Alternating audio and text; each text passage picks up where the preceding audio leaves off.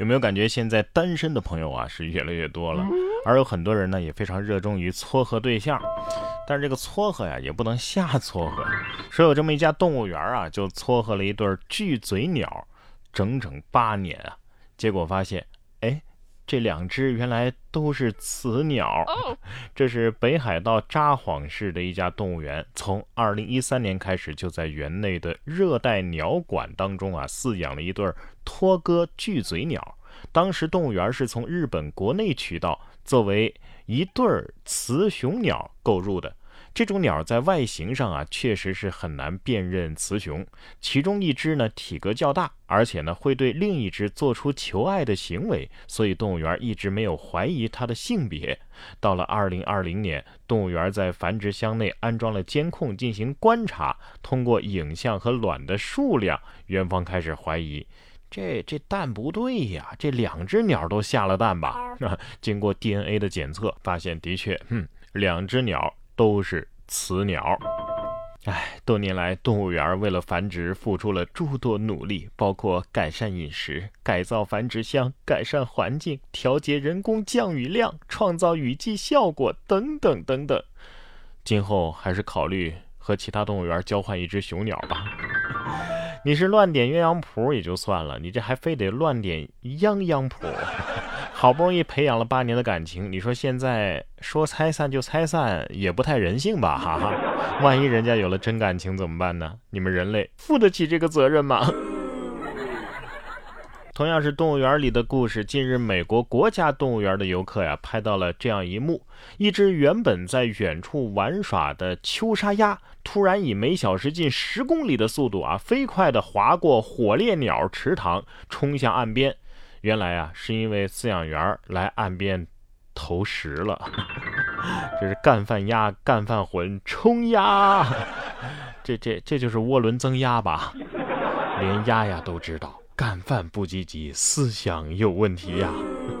仿佛看到了下课铃响，冲向饭堂的我。下面这群猪猪这狂奔的速度，看上去也不像是在遛弯儿，好像也是要赶去食堂干饭的样子。四月二十七号，在湖北武汉，一只野猪妈妈。带着猪崽儿宝宝在华中科技大学校园内遛遛弯儿。视频当中啊，野猪妈妈在前奔跑，小猪崽儿们呢，则是在后面紧紧跟随。学校也发布了微博，让大家保持冷静，不要近距离接触。这学校的生态也太好了，猪妈妈肯定很开心，生了这么多小崽儿吧？啊！食堂阿姨一听啊啊，收到指令，这就加餐。同样乱入的还有这只狗狗。近日，在美国的犹他州，根据《每日邮报》的报道，当地高中举办田径比赛，一只狗狗乱入夺冠。女子接力赛最后一棒，一只狗狗挣脱了主人的绳索，兴奋地跑进赛道。民众看到这一幕之后啊，纷纷吹口哨、鼓掌，为这只狗狗加油鼓劲儿。狗狗快速地超过几名正在比赛的选手，最终是率先冲过终点，获得胜利。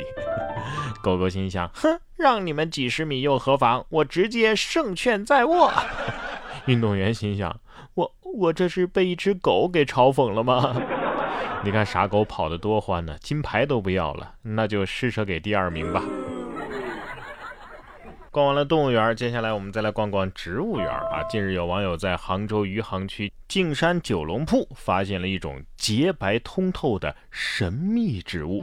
相关工作人员说呀，这种罕见的植物叫做球果假沙金兰，对生长环境要求是十分的严格。因为开花的时候晶莹剔透，枯萎的时候则是全身漆黑。民间啊也把它叫做冥界之花、幽灵草，或者是。梦兰花等等，了不得了不得啊！发现野生的苹果无线耳机了，这要是弄一颗回家养起来，再也不怕丢耳机了吧？怎么跟大家形容呢？你你知道寒冰射手吗？哎，就是那样。还冥界之花、幽灵草、梦兰花，从名字上就能看得出来，这一定是熬制孟婆汤的必备原料。不知道能不能用来熬制咖啡呢？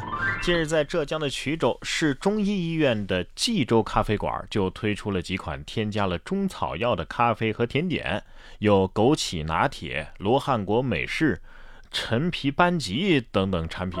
院方表示啊，此举有利于传播中医药文化。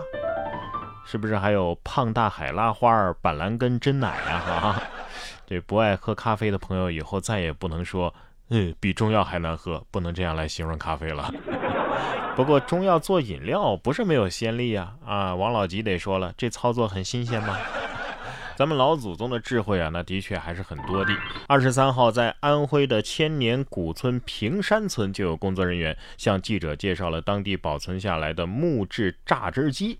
木质榨汁机啊，在明朝以前就在民间普遍的制作和使用了，就是把水果放在上面，然后呢，用这个木板啊来压下来，压出来的水果汁儿呢会顺槽流下。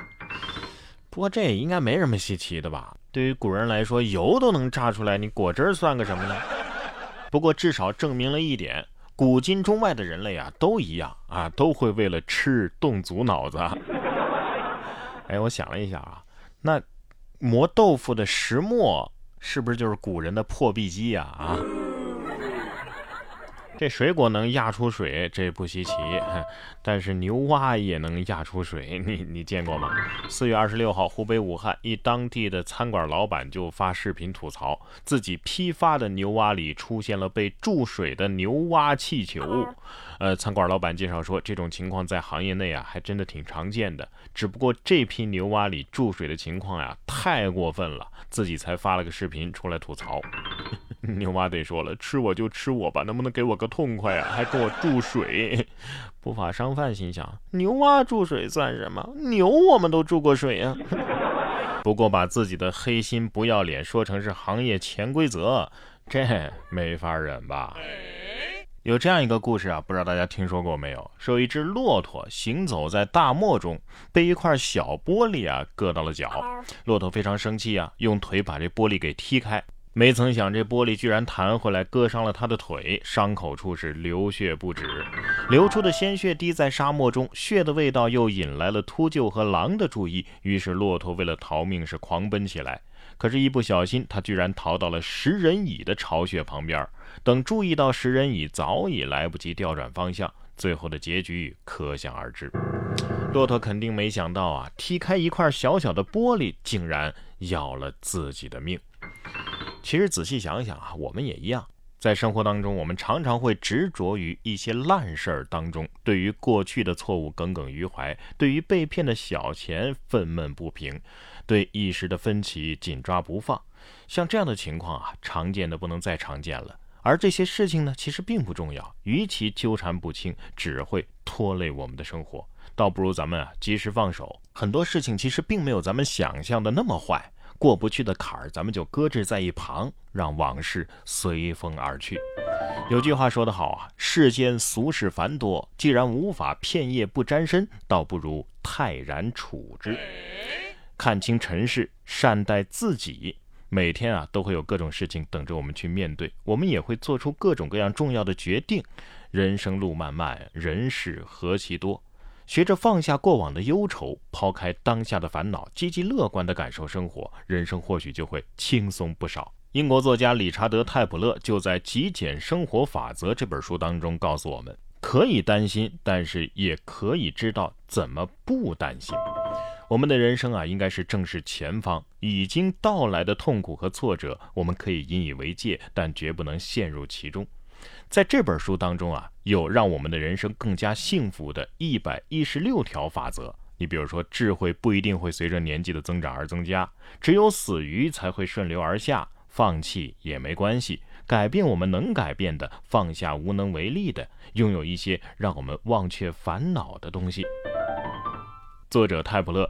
为了让更多的人都能够拥有幸福的人生，他用了很长的时间去观察和实践诸多的乐天知足、运气始终不错的人，他们的处事方法是什么？之后呢，总结到了这些法则，将我们的生活分为四个空间：与自我、与伴侣、与家人和朋友，以及我们的社交圈。这本书一经出版啊，就广受欢迎，在英国的影响力啊，可以说不亚于《哈利波特》。而在今天的然哥读书会当中呢，我就为大家拆解精读了这本好书。您只需要打开微信搜索“然哥脱口秀”，加入到我的读书会当中，一年一百本精读好书就可以轻松获得。打开微信搜索“然哥脱口秀”，加入我们吧。